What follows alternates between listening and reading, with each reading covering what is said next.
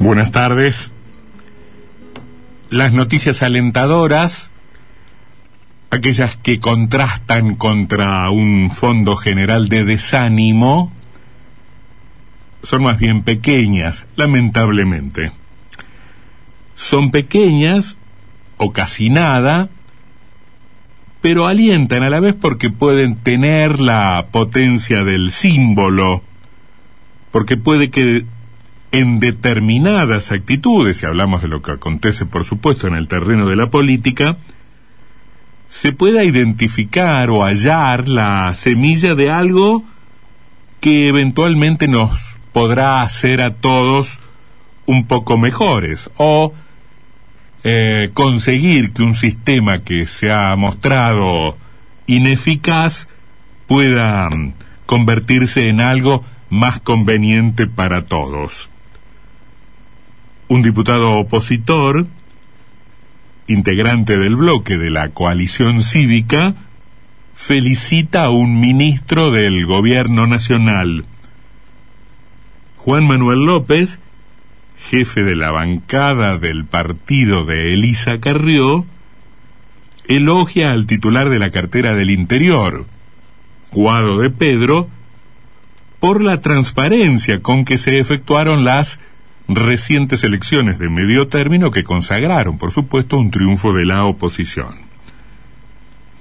Ese gesto del dirigente opositor, un gesto inusual, fue efectivamente correspondido. Y el ministro de Pedro, integrante de la Cámpora, agradeció las felicitaciones e instó a su adversario a seguir trabajando para la construcción de reglas claras, reglas claras, que fortalezcan el sistema democrático. Y eso ha sido todo. Ahí acaba la noticia, termina el episodio, no hay más. Ahora, es suficiente como para pensar que, en efecto, en política como en todo lo demás probablemente, lo cortés no quita lo valiente que se puede ser eh, hasta intransigente en las posiciones, la coalición cívica es uno de los partidos que con mayor dureza ha, fustigado al kirchnerismo, que se puede ser valiente sin por, ello caer en el agravio o en la descalificación constante o en eh, la premisa o el axioma de que el adversario no será nunca, jamás, merecedor de algún reconocimiento de nuestra parte. Es la convicción de que puede haber efectivamente reconocimientos que salten la grieta y que den a cada quien lo que le corresponde independientemente de la identificación partidaria. Porque eso, en última instancia y más allá de esta anécdota o de cualquiera que nos remita a un lugar parecido, significa que se puede militar en política, que se puede trabajar en política sin la soberbia, en el fondo la soberbia autoritaria de pretender que el bien, todo el bien, juega para nuestro equipo y que el mal, todo el, todo el mal está depositado en las tripas de nuestros adversarios. Es un episodio ciertamente menor que no irá a las portadas de los diarios, pero probablemente los valores de las personas o los valores de los dirigentes políticos puedan advertirse en esta clase de detalles. Es algo que se puede destacar en un contexto general más bien deprimente. ¿Acaso por eso lo destacamos? En un contexto general decepcionante que recorre los asuntos de fondo y también las cuestiones de, de decorado, o sea, un contexto que invita muchas veces a la depresión, tanto por los libretos de los actores como por las escenografías, hablando de las formas, y también es un detalle em, que no le cambiará la vida a nadie y que no luce particularmente perjudicial, pero que también eh, puede ser expresión o síntoma o decirnos algo respecto de nuestros dirigentes fue em, fue el carácter ciertamente patético de algunas de las fórmulas escogidas por ciertos legisladores nacionales para jurar en sus bancas de la Cámara de, de Diputados. Eh, uno termina pensando que son pocos los dirigentes políticos que apuestan a construir su propia imagen, a,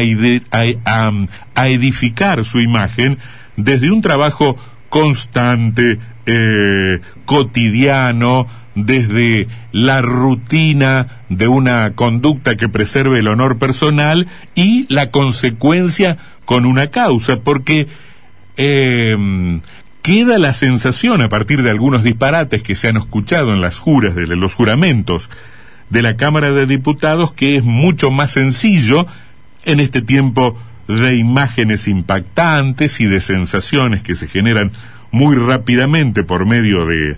de, de, los medios de comunicación o de las redes sociales, que hay una búsqueda de, del impacto, eh, ya sea eh, a través de eh, el lucimiento de una remera con tal o cual leyenda, una leyenda que además nos ahorra a nosotros ciudadanos cómodos el esfuerzo de leer, o la apelación a eh, frases efectistas que bien parecen tomadas de los manuales de sobreactuación política, que juramos por la patria grande, que juramos este, en, en tono rimbombante, que por los plantadores de cannabis, hasta por la Santa Confederación, hasta por la Santa Confederación, juró una diputada nacional, diputada nacional por el kirchnerismo, lo que nos habla además de lo lejos que se puede ir uno para buscar un motivo para jurar y también de los fundamentos bien progresistas claros de ese espacio que hunde sus raíces en la mazorca y en el deseo de muerte de los salvajes unitarios para buscar un programa de gobierno para este tiempo de los argentinos. Caramba, cuánto atraso, eh, cuánta sobreactuación, cuánta necesidad de sobresalir, cuánta cosa rebuscada. Algo hay que hacer para destacarse em, eh, o algo debemos gritar bien fuerte de modo presuntamente transgresor, presuntamente rupturista para llamar la atención, porque hacer proyectos, negociar en el Parlamento con inteligencia, escribir un buen discurso, fundamentar una postura crítica, no es para cualquiera, lo solucionamos ya con una chomba estampada o con un rimbombante juramento que como en el tango será sucedido muy probablemente por una traición. Hay que celebrar el Día Internacional hoy de los Derechos Humanos y en determinado contexto de desesperanza, desánimo o de desencanto uno termina pensando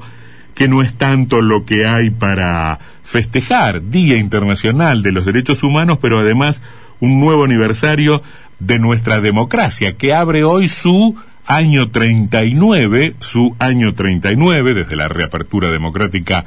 por supuesto de 1983, convencida de que 40 años pueden no ser nada em, eh, para, para mejorar sustancialmente la vida de sensibles proporciones de la población. Mucha gente, un porcentaje grande de los argentinos, esto es muy doloroso, vive hoy en términos materiales peor de lo que vivía en diciembre de 1983. Y en ese sentido, el Día Internacional de los em, Derechos Humanos sigue siendo una promesa. Basta con recorrer la Declaración Universal de los Derechos Humanos para darse cuenta que efectivamente en muchos terrenos la Argentina y el mundo han avanzado em, eh, unos cuantos pasitos en las últimas décadas, pero que eso sigue siendo un horizonte, sigue siendo un programa, sigue siendo un camino que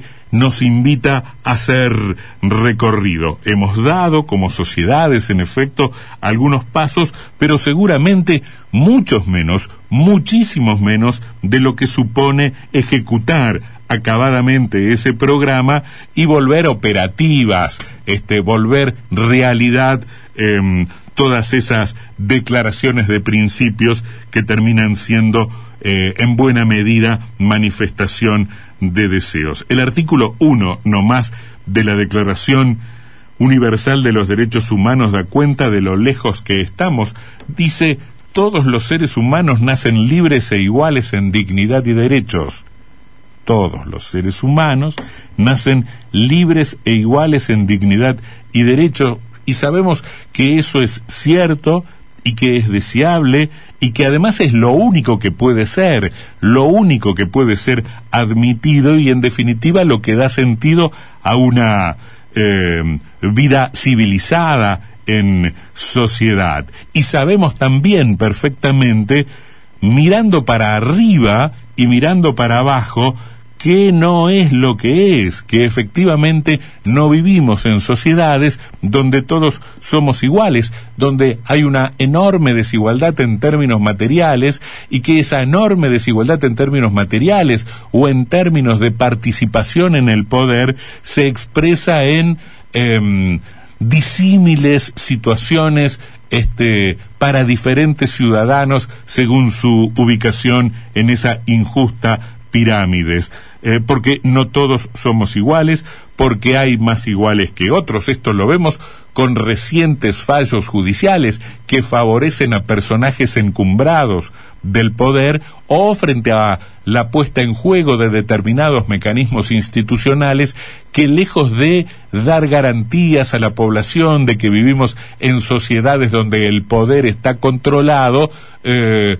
eh, nos lleva a imaginar y a pensar que el poder tiene una enorme capacidad de daño y una enorme capacidad para castigar a todo aquel que sea molesto a sus intereses, a sus intereses más legítimos y a sus intereses más espurios. Por ejemplo, los intereses de los dirigentes corruptos. Eh, sabemos que la ley es tela de araña, como dice la canción, solo atrapa a los bichos más pequeños. Y que celebrar el 10 de diciembre nos invita a, ser moderadamente eh, optimistas, a saber que tenemos para festejar elementos tan modestos como ese episodio del reconocimiento de un diputado opositor a un ministro que el 10 de diciembre de 1983 o el 11 de diciembre o el 12 de diciembre de aquel año era un supuesto, era algo que estaba servido sobre la mesa justamente porque veníamos